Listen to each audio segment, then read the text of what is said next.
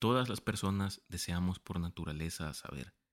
y en este espacio vamos a estar tratando temas interesantes y variados que sin duda van a hacer crecer nuestros conocimientos. Así que te doy la bienvenida, mi nombre es Miguel y te pido que me acompañes los próximos minutos para conocer en este episodio un poco más sobre la historia de la sociedad humana. En este tu podcast quiero saber más. Comencemos.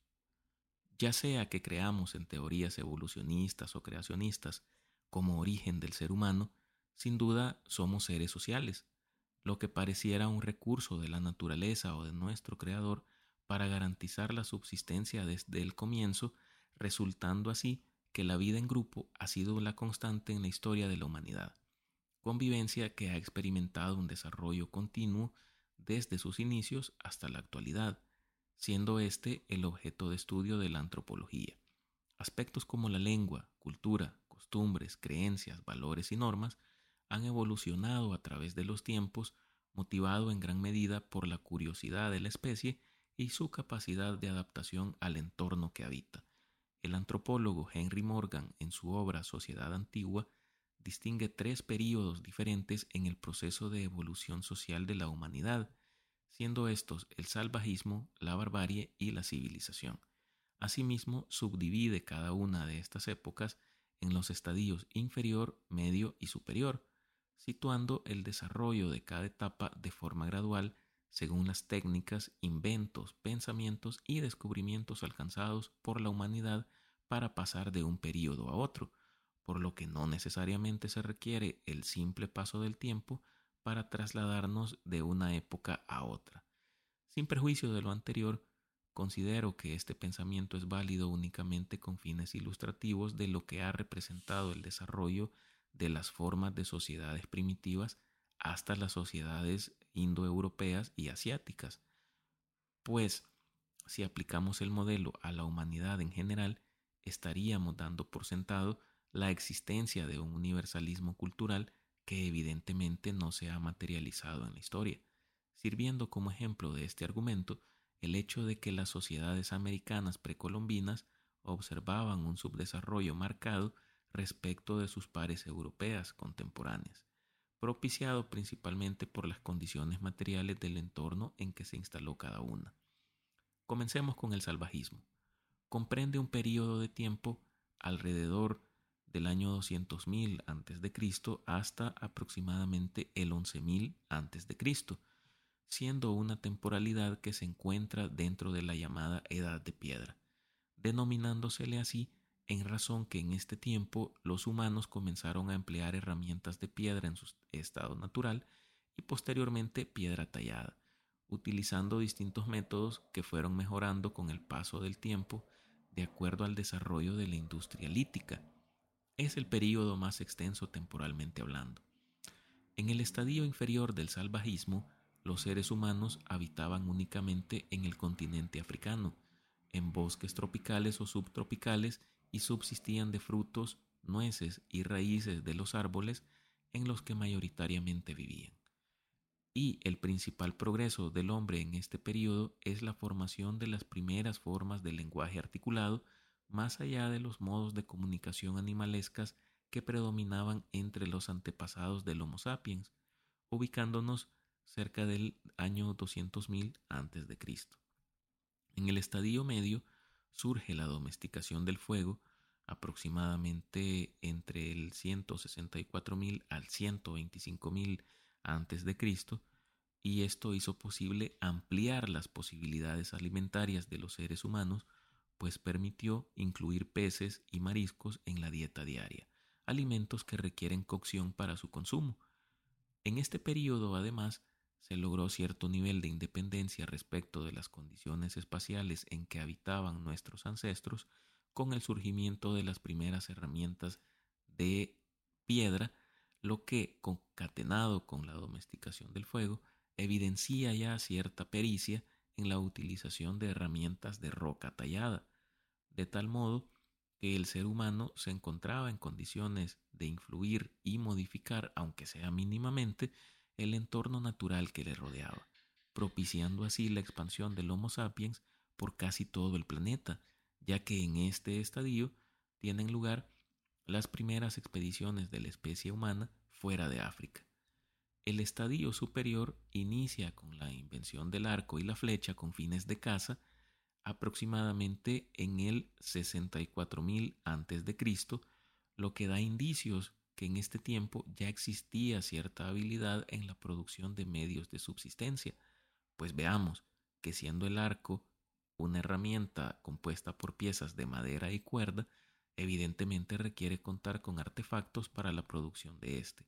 Además, se presenta evidencia de residencia fija, al menos de manera estacionaria, en asentamientos antiguos por parte de algunos grupos o tribus nómadas en lo que es el territorio actualmente de China, la India, Irak y Egipto, hace poco más de 10.000 años. Otro hecho notorio es que se han descubierto cuevas con pinturas relativas a escenas de caza, religiosas o representaciones de figuras humanas, que datan de este periodo, representando la interacción del hombre con su entorno, demostrando una capacidad de comprensión mayor sobre éste, ya que si bien es cierto existen pinturas rupestres más antiguas, estas representan únicamente contenido abstracto sin mayor contenido grafológico relevante. Durante este periodo, la migración humana alcanza la totalidad del territorio europeo y asiático y además representa una especie de transición del salvajismo a la barbarie. Este periodo abarca un margen de tiempo menor en consideración con su predecesor, hablando ya acá de la barbarie, posiblemente por el poder de manipulación del entorno que comenzaba a experimentar el ser humano con el empleo de las herramientas de las que ya hemos hablado para la caza, pesca y actividades domésticas, Asimismo, la posibilidad de sostener una comunicación más fluida entre sí y poder transmitir conocimientos de generación en generación, lo que sin duda jugó un papel determinante en este periodo, durante el cual surgen las primeras sociedades organizadas jerárquicamente en Mesopotamia alrededor del 7000 a.C., en China aproximadamente en el 3400 a.C., y en Egipto en el 3200 a.C. Comprende una parte de lo que sería en términos de antropología el neolítico o la nueva edad de piedra. El estadio inferior de la barbarie está marcado por el uso de la alfarería con fines domésticos. Ya en estadios anteriores se habían empleado figuras de barro para representar deidades u otros adornos. Sin embargo, al asentarse la humanidad, y formar las primeras nociones de aldeas con construcciones de piedra en lo que actualmente es Irak e Israel,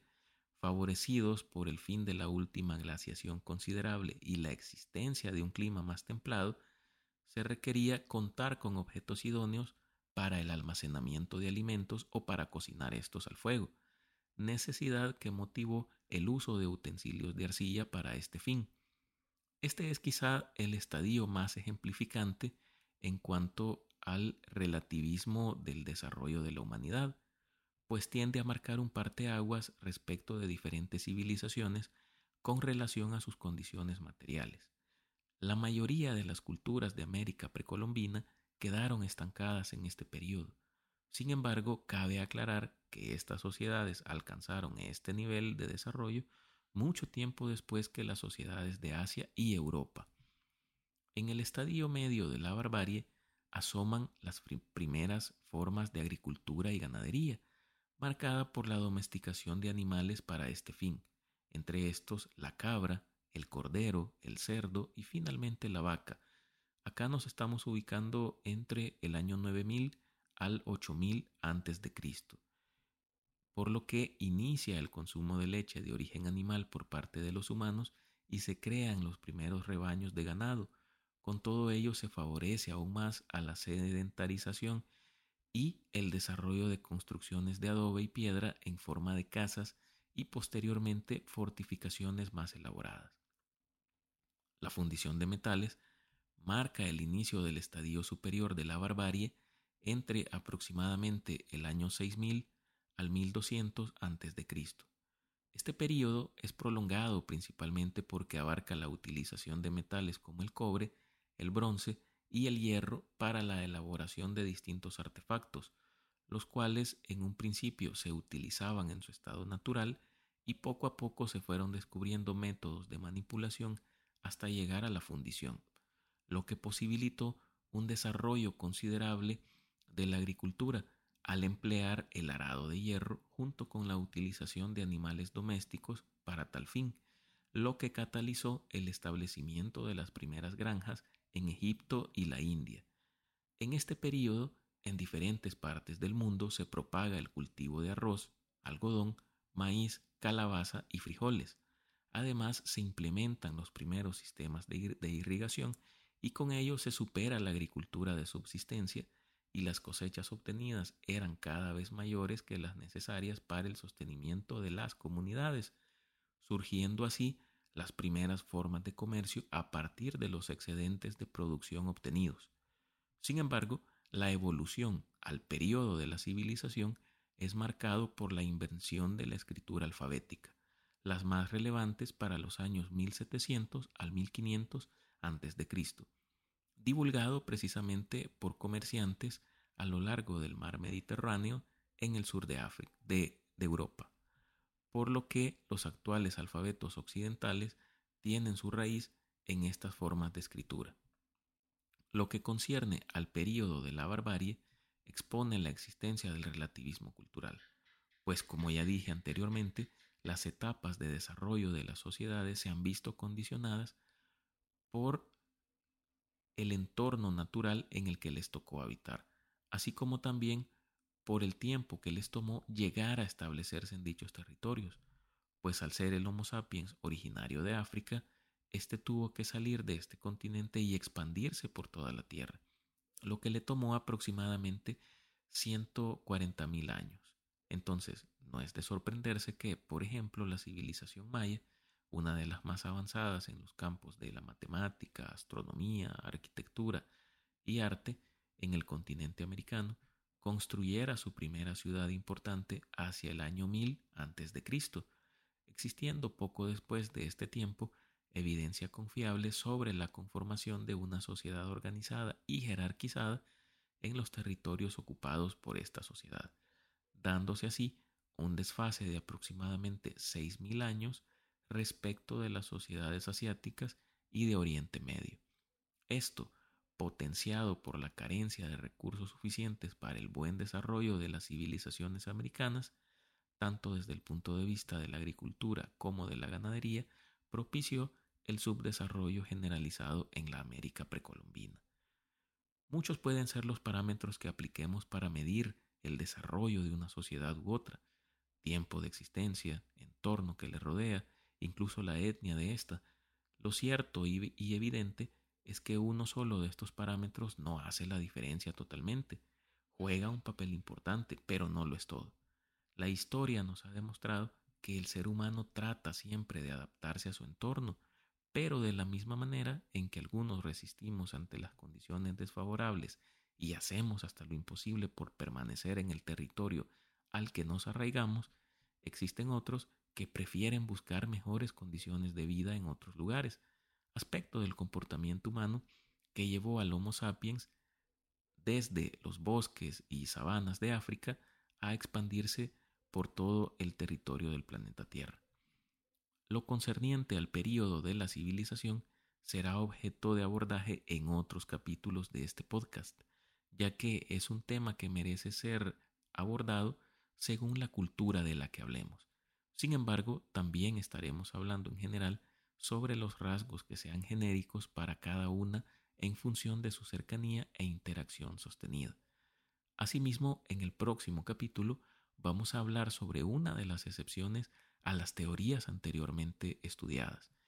Se trata de un conjunto de santuarios antiguos que desde su, desde su descubrimiento desconcertó a los antropólogos y arqueólogos que lo han estudiado y que incluso en nuestros días continúa revelando nueva información a medida que avanzan sus excavaciones, ya que solo conocemos aproximadamente un 5% de su extensión superficial total, Se trata de los sitios arqueológicos Gobekli Tepe y Karahan Tepe, situados en Turquía. Así que si quieres saber más sobre este tema, te invito a que me acompañes en nuestro próximo episodio. Hemos llegado al fin de este capítulo. Espero que lo hayan disfrutado. Si es así, les pido por favor que me sigan y estén pendientes de los siguientes episodios que estaremos compartiendo. Nos escuchamos en la próxima para saber más sobre un nuevo tema. Hasta pronto.